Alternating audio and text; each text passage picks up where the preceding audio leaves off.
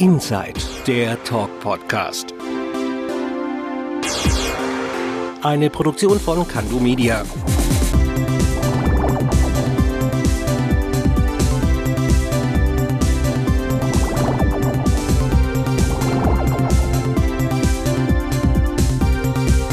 Und hier ist er, der Bo. Und zum 50. Mal sage ich Hallo und ganz herzlich willkommen zu einer neuen Folge von Inside, dem Talk Podcast. Ich bin der Bo und ich freue mich, dass ihr wieder eingeschaltet habt. Ja Leute, das ist heute wirklich die 50. Folge. Ich hätte echt niemals gedacht, dass dieser Podcast mal so viele Episoden haben würde. Und um dieses kleine Jubiläum entsprechend zu feiern, habe ich mir heute einen richtigen Superstar eingeladen.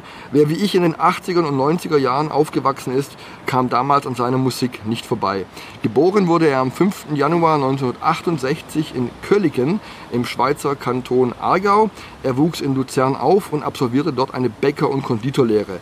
Bereits zu dieser Zeit stand er als DJ in verschiedenen Clubs an den Plattentellern und hatte 1993 mit der Single Somebody Dance With Me den ersten Hit seiner Karriere. Bis heute hat er mehr als 15 Millionen Tonträger verkauft. Seine Live-Shows sind immer ein wahres Spektakel und er ist einfach ein mega sympathischer Zeitgenosse. Herzlich willkommen bei Inside, René Baumann alias DJ Bobo. Grüezi. Hallo Bo, der 50. Danke. Habe ich Grüezi richtig gesagt? Wunderschön hast du es gesagt. Ja? Ja. Ah, das ist Grüezi war perfekt. Das freut mich.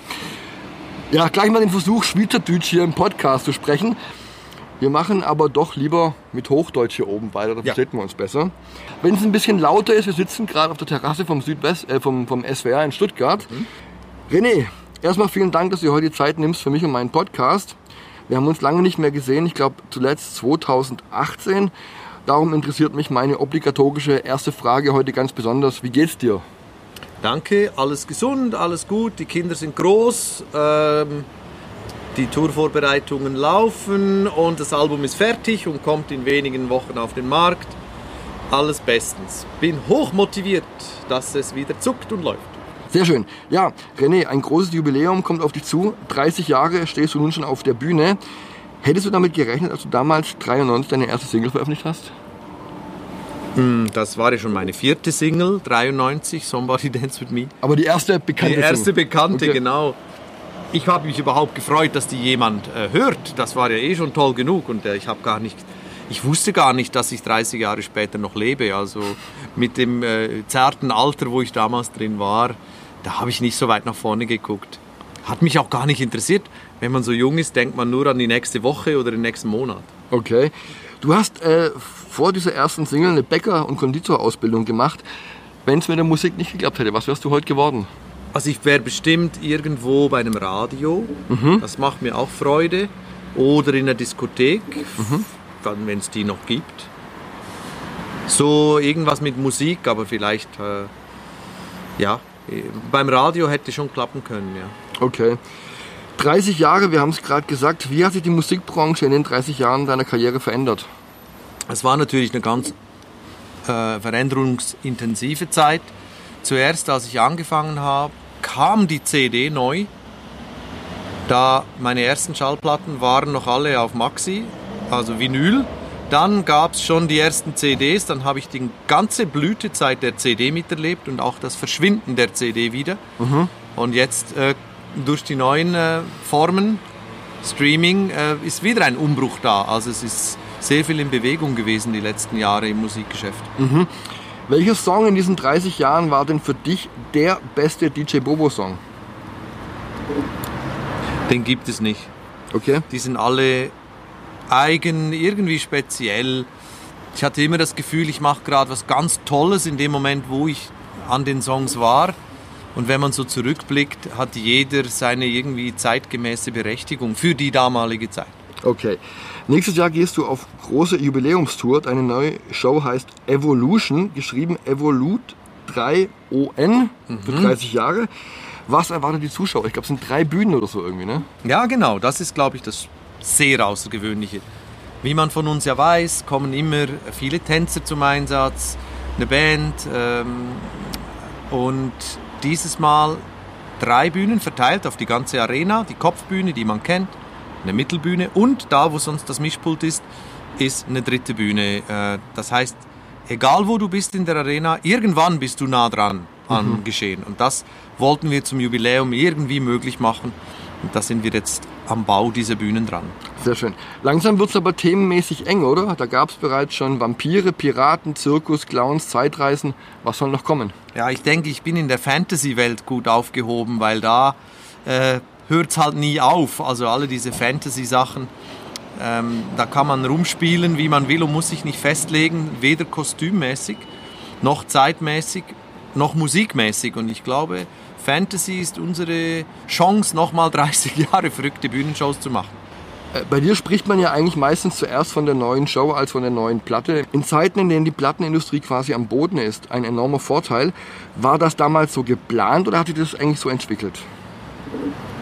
Ja, es war natürlich schon nicht geplant, dass die Musik mal so eine kleine Rolle spielt durch die Bereinigung des Marktes. Das konnten wir ja nicht planen. Aber jetzt ist halt die Musik eher Soundtrack zur Show und ich kann trotzdem auf bestem Niveau Musik produzieren, auch wenn die reinen Streaming-Verkäufe jetzt nicht so groß sind, das spielt nicht so eine Rolle. Zum Glück, da sind wir in einer glücklichen Lage und die Qualität lässt auch nicht nach. Deshalb bin ich da zum Glück eben entspannt, dass wir diese großen Arenen spielen dürfen und äh, die Leute das so annehmen, dass wir nicht abhängig sind, ob was in den Charts funktioniert oder nicht. Das ist ein Riesenvorteil. Ja. Okay. Dann sind wahrscheinlich deine Shows aber auch der Grund, warum du dich all die Jahre so lange halten konntest, weil die meisten Acts aus dem Eurodance verschwanden ja irgendwie relativ schnell dann mal wieder. Gut, die Kollegen haben jetzt natürlich diese großen Festivals, das muss man auch sagen, und die laufen ja auch fantastisch, diese 90s Revival Sachen. Und äh, also verschwunden sind die nicht, aber sie sind halt, haben eine eigene Nische jetzt gefunden, zum Glück, wo sie wieder äh, das machen können. Wir haben uns schon sehr früh auf diese Live-Performances gestürzt, muss man sagen, schon Ende der 90er haben wir große Bühnen angefangen zu bauen, 98 mit einem Schloss und so weiter. Also vielleicht war das einfach meine Leidenschaft. Ich glaube, ich kann jetzt nicht behaupten, ich hätte das vorausgesehen oder so. Wie lang ist denn eigentlich bei dir der Weg von der Idee bis zur fertigen Show? Das dauert um die zwei Jahre, zwischen eineinhalb und zweieinhalb Jahre, je nachdem. Von der ersten Idee und der Bau, alleine der Bühnenbau ist jetzt schon seit einem halben Jahr, ähm, sind die Leute schon dran. Stimmt es eigentlich, dass deine Vorbands bis heute immer bei der letzten Show einer Tour irgendwie von den Technikern und den anderen Musikern veräppelt werden? Ähm, das ist sogar eigentlich bei jeder Gruppe so, auch bei der Hauptgruppe, dass sich bei der letzten Show die Techniker ab und zu, äh, sage ich mal, irgendwelche Scherze einfallen lassen. Ich habe das hingegen aufgehört bei mir. Ich habe gesagt, ich will, das, äh, dass ihr das nicht mehr tut, weil das ist einmal bei uns, ich glaube, das war sogar 98, ist es etwas ausgeartet. Okay. Da haben die Techniker Rasierschaum in die Schuhe der Tänzerinnen und Tänzer getan und die sind dann halt hingefallen auf der Bühne. Und da hat es dann eine Knöchelverletzung gegeben und das war dann nicht mehr lustig und der Zuschauer wusste auch nicht, warum die wie auf Eiern da auf der Bühne rumtorkeln. Okay. Es war dann, wenn der Zuschauer den Gag nicht versteht, ist es für niemanden lustig. Okay. Ja, und äh, deshalb haben wir das, aber ja, das ist üblich, das stimmt. Okay. Gehen wir nochmal zurück an den Anfang deiner Karriere. Das war in den 90er Jahren. Was vermisst du heute aus dieser Zeit? Ein bisschen diese Unbeschwertheit. Früher hat man einfach gemacht und nicht überlegt. Und heute überlegt man viermal. Äh, und äh, das ist der große Unterschied. Und die Karriere hat damals begonnen mit einem geklauten Song. Somebody's Watching Me von Rockwell wurde bei dir zu Somebody Dance With Me. Was denkst du, hätte es ohne diese geklaute Starthilfe geklappt mit der großen Karriere? Ich glaube nicht. Also ich denke, das war schon der absolute Durchbruch. Dadurch hatten wir die Möglichkeit, überhaupt wahrgenommen zu werden. Nee, das war wahrscheinlich schon wirklich der Türöffner. Wie fand denn Rockwell damals eigentlich die Sache? Super. Der hat mehr verdient mit meiner Version als, als mit dem Original. Nein, nein, das weiß ich nicht. Das kann ich. Ist nur eine Behauptung. Aber Okay. ist gut so. Also es hat dann alles seinen äh, richtigen Weg genommen Okay. für die Rechteinhaber. Okay. Du hast mal in einem Interview mit mir gesagt, als Sänger und Tänzer und Komponist wirst du eher mittelmäßig. Wie erklärst du dir dann aber, dass du jetzt schon seit 30 Jahren so erfolgreich bist? Ja, ich bin sicher sehr fleißig, das ist ein Punkt. Ähm, ich bin jemand, ein Verfechter auch in allen Sachen, sei es im Sport, oder in, in kulturellen Sachen, dass Fleiß vielleicht über Talent steht. Und äh, ich glaube auch im Sport, es gibt viele Fußballer, die gesegnet sind mit Talent oder Basketballer oder was auch immer. Und dann gibt es die, die sehr fleißig sind. Und oft, wenn dann das zusammenkommt, Fleiß und Talent, dann hast du einen Cristiano Ronaldo oder einen Michael Jackson. Dann gibt es dann diese Ausnahmeleute. Und alle anderen äh, haben entweder sehr viel Talent oder sehr viel Fleiß. Und ich denke, ich bin da auf der fleißigen Seite. Und heute könntest du dich eigentlich zur Ruhe setzen. Woher kommt immer noch die Motivation, in deinem Alter neue Alben aufzunehmen und neue Shows zu spielen? Weil Geld allein kann es ja nicht sein.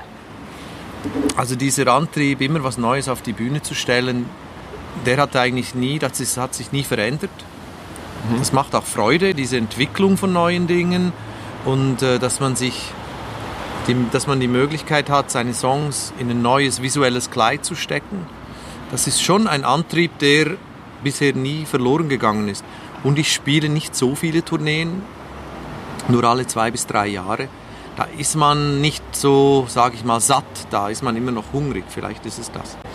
Satt ist ein gutes Stichwort. Hast du dir schon mal überlegt, wie es eigentlich wäre, jetzt ohne den ganzen Ruhm und Erfolg und der Musik zu leben? Ja, ich hätte da kein Problem damit. Also ich bin jetzt gar nicht so jemand, der ähm, so bühnenhungrig ist, sondern ich mache ja auch die Dinge hinter den Kulissen genauso gerne. Von dem her, ja, Okay. hätte ich jetzt nicht so Problem.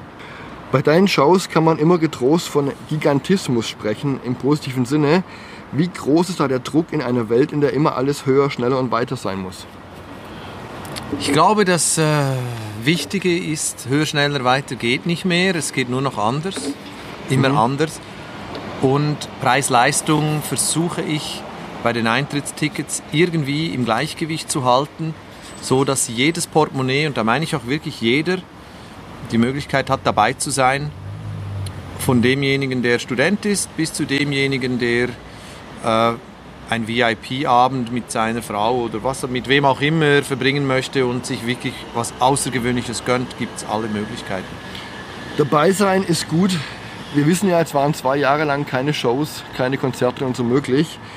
Wie hast du diese zwei Jahre erlebt mit Corona?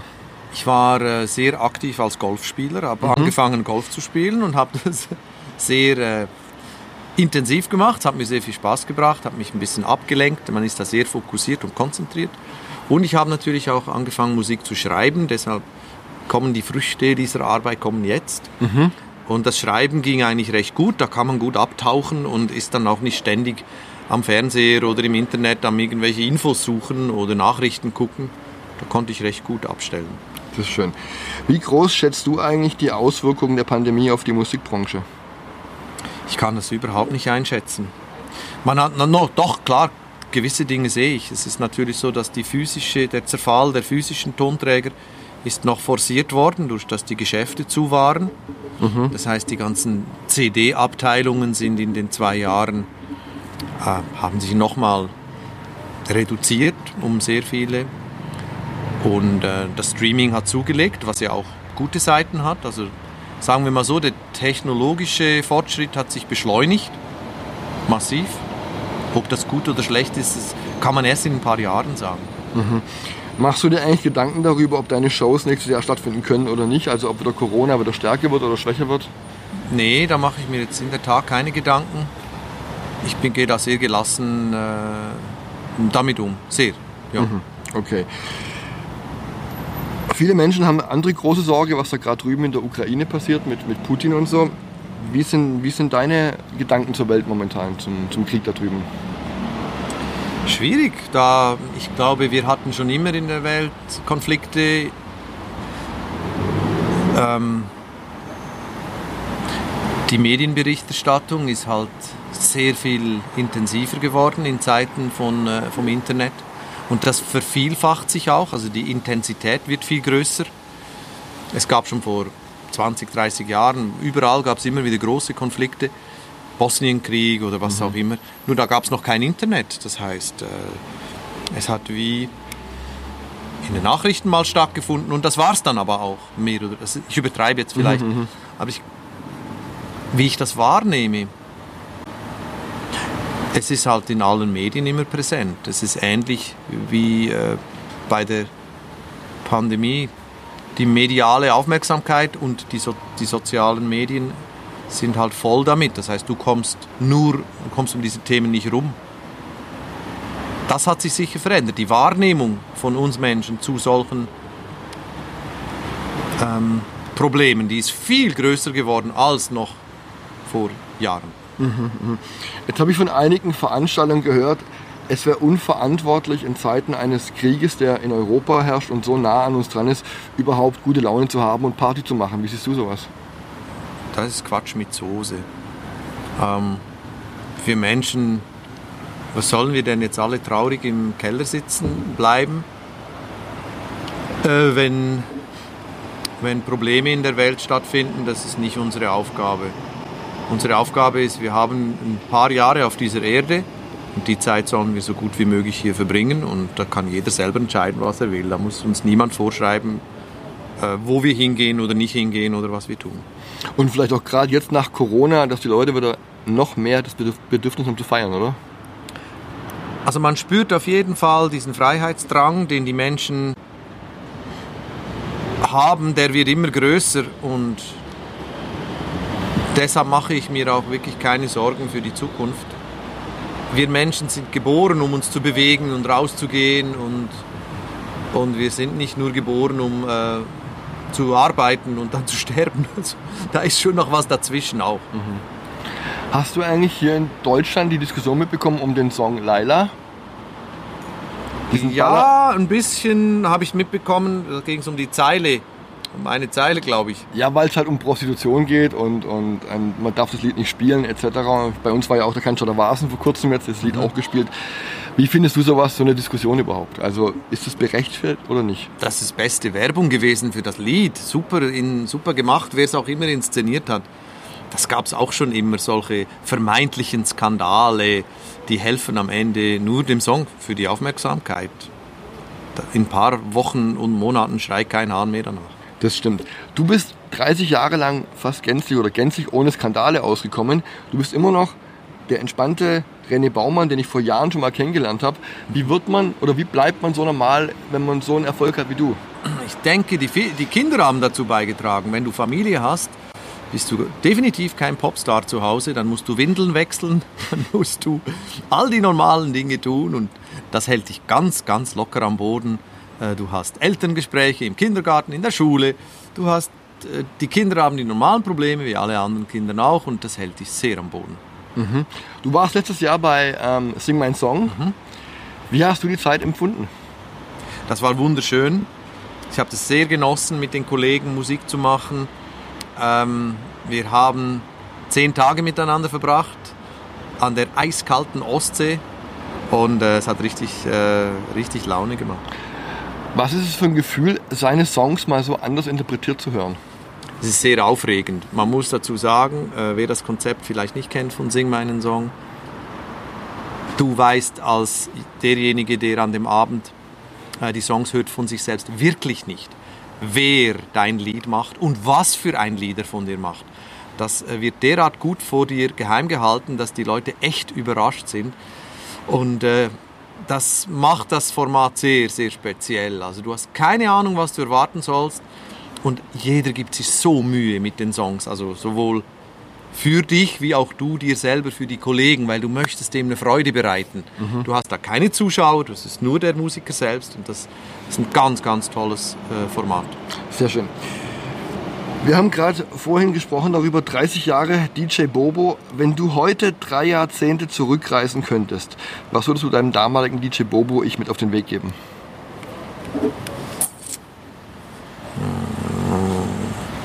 Ich habe keine Ahnung. Wirklich wüsste nicht, was ich mir damals jetzt für einen Rat geben würde. Vielleicht such dir einen vernünftigen Künstlernamen aus, bevor du Musik rausbringst. Also das hätte man wahrscheinlich etwas äh, internationaler überlegen können im Vorfeld. Aber sonst gibt es gar nichts, wo du sagst.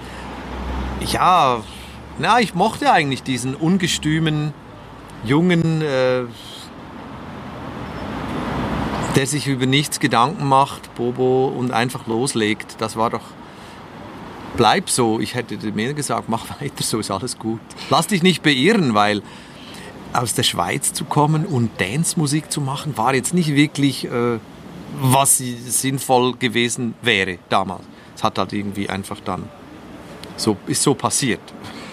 Und sehr gut, dass es passiert ist, sonst hätten wir dich heute nicht. Was sind deine Wünsche für die Zukunft? Also ich würde mir schon wünschen, dass wir noch ein bisschen weiter Tourneen spielen können. Mhm. Die Nachfrage der äh, Leute ist sehr groß und das motiviert uns extrem. Das zu wissen, schafft auch Sicherheit bei Planung und Bühnenbau und Design und so weiter. Und das, das hilft uns extrem. Wenn das noch ein paar Tourneen gehen würde, würde ich mich riesig freuen. Und deine allgemeinen Wünsche für die Menschheit, für die Erde? Was sagen die Frauen immer bei den Schönheitswahlen? Frieden. Weltfrieden. Weltfrieden. Ich wünsche mir Weltfrieden. Das kann man sich wirklich wünschen. Das wäre doch echt nicht zu viel verlangt. Es kann ja nicht so schwer sein, sich nicht auf die Mütze zu geben, Leute. Ich glaube, in der heutigen Zeit ist es vielleicht wirklich ein Wunsch, wo man mal drüber nachdenken sollte, ernsthaft, glaube ich mal. Es ist doch nicht so schwer. Ja. Aber das verstehen wir hier wahrscheinlich nicht. Unsere Generation äh, tut sich da schwer, das zu kapieren. Genau. Ja, glaube ich auch. René, das war's schon für heute. Vielen Dank, dass du dir die Zeit für mich und meinen Podcast genommen hast.